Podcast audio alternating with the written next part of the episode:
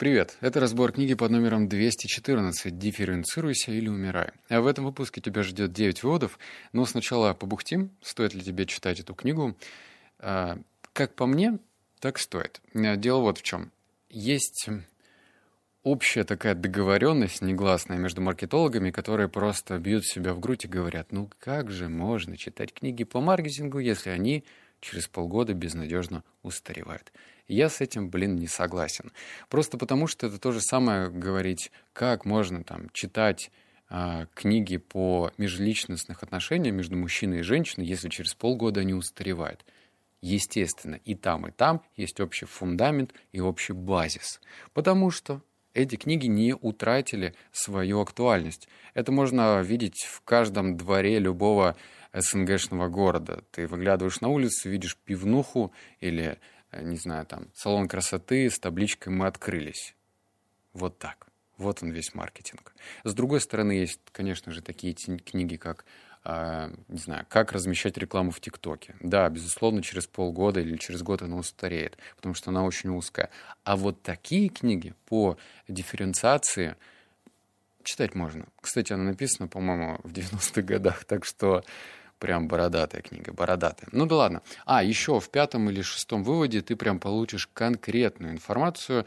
Лично я ее применил прям в моменте, по щелчку. Она очень понятная, простая. Ну и, в общем, на этом мы прям остановимся. Итак, вывод номер раз.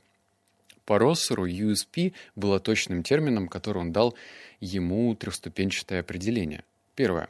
Каждое рекламное объявление должно делать потребителю предложение. Не только слова, не только восхваление продукта, не только демонстрация товара в витрине. Каждое рекламное объявление должно говорить каждому прочитавшему его «Купи продукт, и ты получишь эту конкретную выгоду». Второе. Предложение должно быть таким, какой конкурент или не может сделать, или не делает по какой-то причине. Оно должно быть уникальным, неважно, уникален ли сам бренд или то, как он представлен в этой конкретной области рекламы.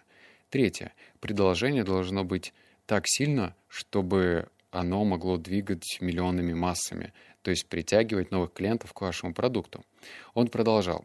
Говорят, что большая часть рекламы в его время являлась усталым искусством восхваления. В ней отсутствует реальное послание. Ее написали люди, которые не понимают реальность. Вы можете подумать, что эта дискуссия осталась в прошлом, и что идея господина Ривза давно усвоена и сейчас. Но это не так. Забавно, что Джек Траут, э, автор этой книги, из 90-х писал, что эта концепция, которая, кстати, была этим Россером, э, я не знаю, как его имя, э, предложена там вообще в начале 20 века, что она безнадежно устарела. Нифига она не устарела даже не то, что в 90-е, а вот в нынешнее время. Потому что мы видим вот эти вот баннеры, которые висят вдоль дорог, и там, как правило, восхваляют какой-то продукт. Какая-то замечательная машина — и что? Какая-то замечательная квартира, и что? То есть нет какого-то четкого призыва действия, хотя я, наверное, не согласен с первым пунктом, где э, призыв действия должен вертеться вокруг слова «купи». Ну, как можно купить квартиру э, в каком-нибудь премиальном доме без того, чтобы ее посмотреть? Поэтому здесь, наверное, целевое первое действие — записаться на осмотр квартиры. Ну, как по мне. Ну, кто я такой, чтобы вносить корректировки, да? Вот номер два. А, дифференциация является одним из самых важных стратегических и тактических видов деятельности, которым компании должны постоянно заниматься. Это непрерывный процесс. И все, что можно дифференцировать, даже так называемые потребительские товары, такие как цемент, медь, муку, деньги, груз, перевозки авиатранспортом, страхование судов. Нет такой вещи, как потребительский товар. Есть только люди, которые думают и действуют так, как будто они есть. Абсолютно все можно дифференцировать, как замечено выше. И все обычно э, и все обычно так и происходит. Подумайте о мыле, пиве, банковских инвестициях, кредитных карточках, складировании стали, службах временной помощи, образовании. Нет причин для любой компании застревать в ловушку потребительских товаров, навсегда завязнув в конкуренции только по цене. Исторически компании, которые вставали на путь работы только с потребительскими товарами и оставались на нем, даже если они сильно снижали свои издержки, всегда исчезали. По поводу дифференциации, действительно, вот есть такое бытует мнение таких прям э, мужиков, которые говорят, да вот как мне вообще-то дифференцироваться, если я там лес вожу, да, вот беру там, не знаю, из Китая, да, и вожу вот это вот все. Или как я могу дифференцироваться, если я делаю ногти? Ну, вот обычные ногти. Вот у меня такой салон красоты у Наташи. У Наташи называется в каком-нибудь Биберево, да, или то же самое, что там просто какие-нибудь гвозди чувак продает, или еще что-то. Оказывается, можно. Просто здесь нужно тоже подумать, что если ты собираешься до конца своей предпринимательской жизни а, конкурировать на основе цены, ну, рано или поздно ты проиграешь, потому что либо придет крупный игрок, я помню, когда я приезжал в СНГшные страны, и там, даже если рассматривать, например, Армению или Азербайджан, когда к ним приходили такие игроки, как Леруа Мерлен, а, местные люди, которые торговали вот местечково, например, там, кранами, или кранами в смысле, э, или там раковинами, или краской, они прям грустили. Я проходил по этим улицам, и там выдался разговор, они, конечно же, расстраивались. Ну как, мол, пришел Леруа Мерлен, и мы уже не можем конкурировать по цене. Вот. Так что по цене, естественно, конкурировать не получится. Это либо сервис, либо какой-то суперэксклюзивный товар, либо что-то еще, но точно не по цене. Вывод номер три. Многие маркетологи живут в призрачном мире. Они верят в фантазию действенного рынка. Это поверить, что маркетинг является игрой двух игроков, в которой участвует только компания и ее потребители. В этой фантазии компания разрабатывает продукт или услугу, которые должны удовлетворить нужды потребителя, а затем использует маркетинг, чтобы собирать урожай. Но действенных рынков не существует. Реальность маркетинга состоит из потребителей, которые сильно или слабо удерживают ваши конкуренты. Маркетинговая компания таким образом состоит из удержания вашего клиента и в то же время попытки отобрать клиентов у ваших конкурентов. Именно это можно сделать э, дифференциацией. Она означает не только то, что вы должны знать о своем клиенте, она означает, что ваши потребители должны узнать вас. Кстати, если у кого-то дергается глаз, э, если я что-то неправильно произношу, некоторые делятся на тех людей, кто говорят маркетинг, другие говорят маркетинг, ну тут ты же извини, каждому свое, я не знаю, как правильно. Короче, вывод про что? А, про другое у нас вообще, да? Это про то, что вот э, я даже знаю по себе. Приходишь ты в рекламное агентство, они тебя что просят сначала? Конечно же, предоставить ТЗ. А техническое задание, оно в основном выстроено действительно как работа между э, ну вот, компанией и конечным покупателем. И этот ТЗ совершенно не учитывает то, что помимо тебя, милого пушистого предпринимателя, есть еще другие конкуренты. И вот так происходит вакуум. То есть такая информация в вакууме мол, давай-ка расскажите о нас вот это, то-то, то-то, вот наше ТЗ, покреативьте. Но при этом конкурентное поле, конечно же, не учитывается, а это нужно учитывать прежде всего. Вообще таких неконкурентных ниш осталось крайне мало. То есть это должна быть либо какая-то суперинновация, которую, в которую либо боятся входить новые игроки, либо там совершенно нет денег. С другой стороны, такие понятные бизнес. У нас только барбершопов этих в Новосибирске, я не знаю сколько. Сколько их в Москве, тоже вообще непонятно. И нужно учитывать, что в твоем барбершопе, точнее не только в твоем барбершопе уже давно стоит приставка, или там э, хипстеры стригут, или то, что там наливают кофе. Да это уже, по-моему, везде это есть но что-то должно быть уникальное, интересное, удивительное. Я, кстати, как-то натыкался на такую бизнес-идею, э, но она для мужиков в основном. Короче, это салон красоты для мужчин, в котором стригут голые девушки. Феминистки сейчас должны схватиться за голову, но вот так. Такая вот бизнес-идея. То, что я одобряю, но просто интересно, она выделяется. Вывод номер четыре. Когда цена становится фокусом маркетингового послания вашей компании, вы начинаете подрывать ваши шансы на то, что вас воспримут как уникального. Вы делаете цену основной причиной того, что стоит выбрать вас, а не вашего конкурента. Это нездоровый путь, и по нему не стоит идти. Немного компаний нашли свое счастье в таком подходе, по той простой причине, что любой из ваших конкурентов может взять в руки карандаш и с его помощью он может зачеркнуть существующую цену и написать меньшую в любой момент. И только вы и видели ваше преимущество. Как говорит Майкл Портер, снижение цен станет безумием, если ваш конкурент сможет выпустить, а, спуститься так же низко, как и вы. Ну, я не знаю, возможно, у тебя на локальном рынке, вот где ты живешь, э, есть какие-то свои примеры, но опять же у нас на территории Новосибирска был такой магазин Холди. Он, естественно, закрылся от слова «был», и он э, предоставлял такие супер низкие цены.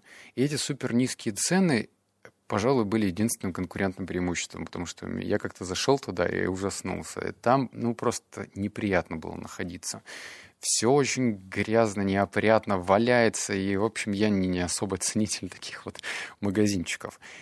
Хотя есть же такая сеть типа Fix Price, она живет и здравствует. Возможно, наш э, российский менталитет и то, что так много людей живут за чертой бедности, возможно, им это подходит. Но с другой стороны, если появится какой-нибудь условный Fix Price 2.0, да, с другим названием, то все. И у него будет более лучшее место и ниже цена, то эти люди благополучно перейдут в другой магазин. Конкуренция по цене – это последнее дело. Да? Вывод номер пять. Вот он, кстати, практически. А, если вы создали продукт, отличающий от других, мир не протопчет дорожку к вашей двери, если не узнает об этом. Побеждают не те продукты, которые лучше других. Победить может только более сильное восприятие. Правда не выйдет наружу, если вы не поможете ей проложить этот путь. Каждый аспект вашей коммуникации с миром должен освещать ваши отличия. Ваша реклама, ваша брошюра, ваш интернет-сайт, ваши торговые презентации. Сорянчик, не этот практический совет, он э, совет номер 6 практически, но это тоже, в принципе, неплохой. А, я тоже видел такой, наблюдал диссонанс, когда, например, а, компания приходила к креативному рекламному агентству и говорила, слушайте, ну помогите нам продвинуть э, продукт. Э, я помню, это была на заре, когда у нас в Новосибирске появился Burger King, и тогда это было очень креативно. В общем, по городу начали появляться плакаты, я уже не помню, сколько это лет назад было, может быть, лет восемь, семь плакаты, там просто какой-нибудь синий фон и человек э, с заклеенным ртом. И все такие, о, что это, что это, кто это, что к чему, почему такие плакаты висят. То есть люди задавали вопросы. Однако, если ты принимаешь креативный подход к рекламе, то и твой продукт должен быть креативным. А в Бургер Кинге, как по мне, так нет ничего креативного. Ну, ты уж извини, но мне кажется, там реально ничего такого нет э, сверхъестественного. Так вот, и тут прям диссонанс, да, то есть они зашли как что-то необычное, обычное, что, какие-то плакаты, люди с заклеенными ртами, чего-то ждут. Э, кстати, на этом плакате вообще ни одной надписи не было. Это действительно было интересно, то есть об этом говорили. А у нас полтора миллиона человек проживает в городе. Но при этом сама забегаловка, ну вот, я не знаю, я там не ем. Хотя тогда я еще мясоедом был. Но ничего необычного. Вот номер шесть. На протяжении многих лет два наиболее популярных марка пива что я вообще несу сегодня, а, блин? На протяжении многих лет две наиболее популярные марки пива в Бразилии были Антарктика и Брама. Пиво Антарктика было номером один, а Брама держалась на втором месте с небольшим отставанием. Брама начала рекламную кампанию, заявляя себе как о лидере пива номер один. В местах продажи они устанавливали плакаты, на которых была изображена рука с указательным пальцем, символизирующий номер один. Удивительно то, что когда компания Брама начала эту кампанию, Антарктика продолжала оставаться лидером, но никто об этом не знал, поскольку компания не подняла флаг своего лидерства. Когда пыль сражения осела, угадайте, кто оказался на первом месте. Правильно, сейчас лидирует Брама. Причина такова. Как только люди решили, что они пьют не пиво номер один, они быстро переключились на Браму. И то, что начиналось как неправда, вскоре стало. Мораль, хоть люди сим, симпатизируют неудачникам, они предпочитают покупать у победителя. Вот. Здесь я говорил про практический вывод. А, наблюдательные слушатели, ну вот если ты внимательно посмотрел на телеграм-канал мой, то ты, наверное, увидел, что у меня появилась такая строчка телеграм-канал о книгах номер один. А, я ввел эту строчку, не помню, когда, наверное, недели две назад, потому что две недели назад я прочитал эту книгу, и я подумал, почему нет? Ну вот действительно, как вот конечная строчка еще раз. Мораль, хоть люди симпатизируют неудачникам, они предпочитают покупать у победителей.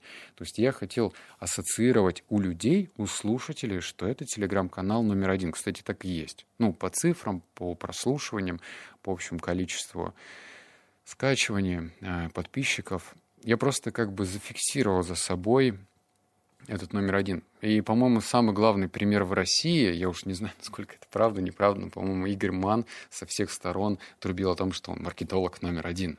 Конечно же, это условная цифра, и речь не про то, что нужно врать и придумывать, что вот теперь ты номер один, хотя Брама поступила так. Речь про другое. Ты можешь придумать свою личную номинацию номер один, и она будет правдивой. Например, если ты делаешь ноготочки, ноготочки, ты можешь назваться лучшим ноготочником э, со стразами, я, я не знаю, что вы там делаете с ноготочками своими, но, в общем, какой-нибудь стразовый ноготочек, гейлак, ширмак, вот аш, ашмак, вот каким-нибудь там, вот такой. Или там а, парикмахер, лучшее кератиновое выпрямление с высотой волос. Блин, все. Короче, понятно, да? Ты выбери свою личную номинацию и постарайся ее обыграть. Так что никто тебе не мешает ее придумать. Вот номер семь. Я же говорил практично. А если у вас есть э, горячий продукт, мир должен знать об этом. Как вы уже прочли в главе 15, люди подобны овцам. Кстати, это говорит автор, не я. Поэтому они любят, когда им говорят, что горячее, а что нет. Именно поэтому сказанное слово имеет в маркетинге такую силу. Произнесенное слово обычно бывает о чем-то горячем, когда один человек рассказывает об этом другому. Это очень важно, потому что хотя Америка любит темных лошадок, она ставит на победителей боязнь хвастаться. К сожалению, многие компании стесняются рассказывать о своих успехах. успехах. Они считают, что хвастаться некрасиво, дескать, это дурной тон. Но на самом деле причина этого нежелания является страх того, что они не останутся горячими навсегда. А что потом? Что их смущает? Мы пытаемся объяснить, что запуск компании или продукта подобен запуску искусственного спутника. Часто для того, чтобы выйти на орбиту, нужен первый сильный бросок. Когда вы уже на орбите, это совсем другая игра. Быть горячим или переживать рост продаж больше, чем у ваших конкурентов, может быть тем начальным импульсом, необходимым для того, чтобы вывести ваш бренд на высоту. Вот, пожалуйста, второй практический вывод. Если ты что-то продаешь, у тебя наверняка есть прайс-лист, ну, то есть коммерческое предложение. Скорее всего, у тебя есть несколько услуг, ну, то есть наверное, ты продаешь все-таки не что-то одно конкретно. Может быть, там есть какая-то модификация, там два тарифа или три тарифа. И ты прям можешь приписать, я так и сделал, прям прописал hot, hit. То есть у меня, например, есть несколько продуктов в рекламе, и я в одном, которое самый популярный, так написал hot. Ну, потому что горячо — это, во-первых, больше слова, и мне кажется, элементарно английский, наверное, все знают, что такое hot и, и хит. Так что вот хитовое предложение я за, э, промаркировал хитом, ну, то есть хит большими буквами, а ход, соответственно, ход. Вот и все. То есть попробуй сделать то же самое. Я, кстати, не могу сказать, что как-то там в два или в три раза люди стали больше покупать, но действительно интерес именно к этому продукту вырос. Вывод номер восемь. Э, как Digital Island стала горячей. Рон Хиггинс, глава Digital Island, глобальной интернет-службы, созданной в 1995 году. Она предлагает корпорациям более надежную сеть с меньшим количеством проблем при соединении и более быстрым доступом. Сейчас она работает в 18 странах. Когда его спрашивали о его успехе, Хиггинс приписывал его связям с общественностью. Пиар играет критическую роль. Без этого я не добился бы и десятой доли успеха, признался он. Для тех, кто не знает, первым человеком, которого Хиггинс нанял в новую компанию, был консультант по пиару и журналист. Почему? Вот ответ Хиггинса. Роль пиара была критически важной, поскольку нам необходимо было создать иллюзию импульса, заставить Digital Island выглядеть крупнее, чем она была на самом деле, придать ей ауру компании из числа Fortune 500. Хиггинс даже привел численные данные первого успеха. Каждая положительная статья приносит вам 1 миллион долларов. Его общее мнение я сомневаюсь, что можно добиться успеха в высокотехнологичном бизнесе без признания со стороны третьих лиц. Забавно, да, то, что это IT-компания, и здесь, казалось бы, продукт должен говорить о себе больше, ну, чем вот эти вот какие-то, какая-то мишура вокруг этого продукта, шумиха в газетах, э, на сайтах и так далее. Но, опять же, роль генерального директора и то, что, про что он говорит, пиар. Кстати, я об этом э, озвучивал книгу про Силиконовую долину, как там э, многие компании как раз-таки надувают этот искусственный пузырь, они создают шумиху для того, чтобы выглядеть и соответствовать в глазах потенциальных инвесторов чем-то большим. Именно так привлекается инвестиция. Есть такой определенный лайфхак, что если, ну, если ты стучишься сам в двери инвестору, то он, как такая, знаешь, э, недоступная девушка, будет тебя игнорировать. То есть тебе по факту нужно вызвать интерес у него к себе. А как это сделать? Точно не напрямую. И эти IT-стартаперы выпускают какие-то статьи провокационные, то есть создают шумиху. Они не идут напрямую.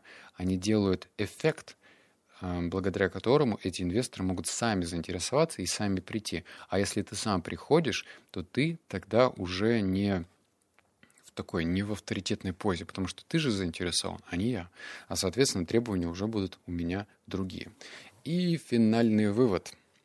Вывод номер девять. Оставаться сфокусированным на одном атрибуте продукта лучше, чем рассказывать историю о множестве атрибутов. Это позволяет вам отличаться и завладев качеством, которое воспринимается как преимущество.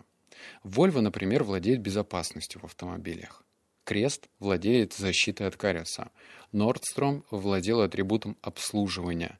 Dell завладела прямыми продажами. Ваш продукт может обладать больше, чем одним атрибутом – но ваше послание должно быть сфокусировано только на одном из них, том, который вы хотите завладеть. Жертва целевого рынка. Оставаться сфокусированным на одном целевом сегменте рынка хорошо тем, что ваш продукт начинает быть предпочтительным для этого сегмента. Пепси для нового поколения, Корвет для тех, кто хочет оставаться молодым, пиво Корона для вставших на, на путь Юппи, Porsche для тех, кто прошел этот путь. Кстати, странный лозунг, непонятно. Если вы бросаетесь на другие сегменты рынка, вы можете потерять ваших основных клиентов. И дальше вот тут вот отступление. Но есть но. То, что вы продаете, и то, чем вы, на чем вы делаете деньги, может быть тремя разными вещами. Возьмем, к примеру, Burger King. Компания должна рекламировать жареное на открытом огне, потому что это отличает ее от Макдональдс. Когда люди приходят, им можно продать цыпленка, картофель, да что угодно, кому какое дело. Ну а что касается денег, их можно делать на напитках, которые уж точно не нужно э, рекламировать. Вы поняли идею? Во многих случаях вы жертвуете в основном в том, как вы обращаетесь к рынку, как вы объясняете ему ваше отличие. Когда ваши потенциальные клиенты уже пришли к вам, вы можете продавать им все, что считаете нужным. Про главный атрибут и фокус на этом атрибуте, пожалуй, хороший пример, хорошие, хорошая рекомендация, потому что если ты пытаешься быть всем для своего потенциального клиента, то тогда ты будешь и никем одновременно. Ну, то есть ты такой в расфокусе. Это знаешь, как э, совершенно зрячему человеку одеть очки как, я не знаю, там минус или что, как определяется вообще очки, то у тебя просто такое ощущение, что э, через мыло все смотрится. Так вот, фокус. Фокус на чем-то одном. Фокус на каком-то ключевом отличии. Кстати, про Volvo, это, ну, как по мне, не особо популярная модель в России, хотя я могу ошибаться. Однако даже у меня, у человека, который, по-моему, даже ни разу в Volvo не сидел, Э, воспринимается на подкорке сознания как безопасность. Реально, я где-то уже наслушался в других книгах, что Volvo безопасна. Хотя, мне кажется, многие другие машины тоже не лыком шиты. И ну, на безопасность не складывают болт и делают все хорошо в этом плане.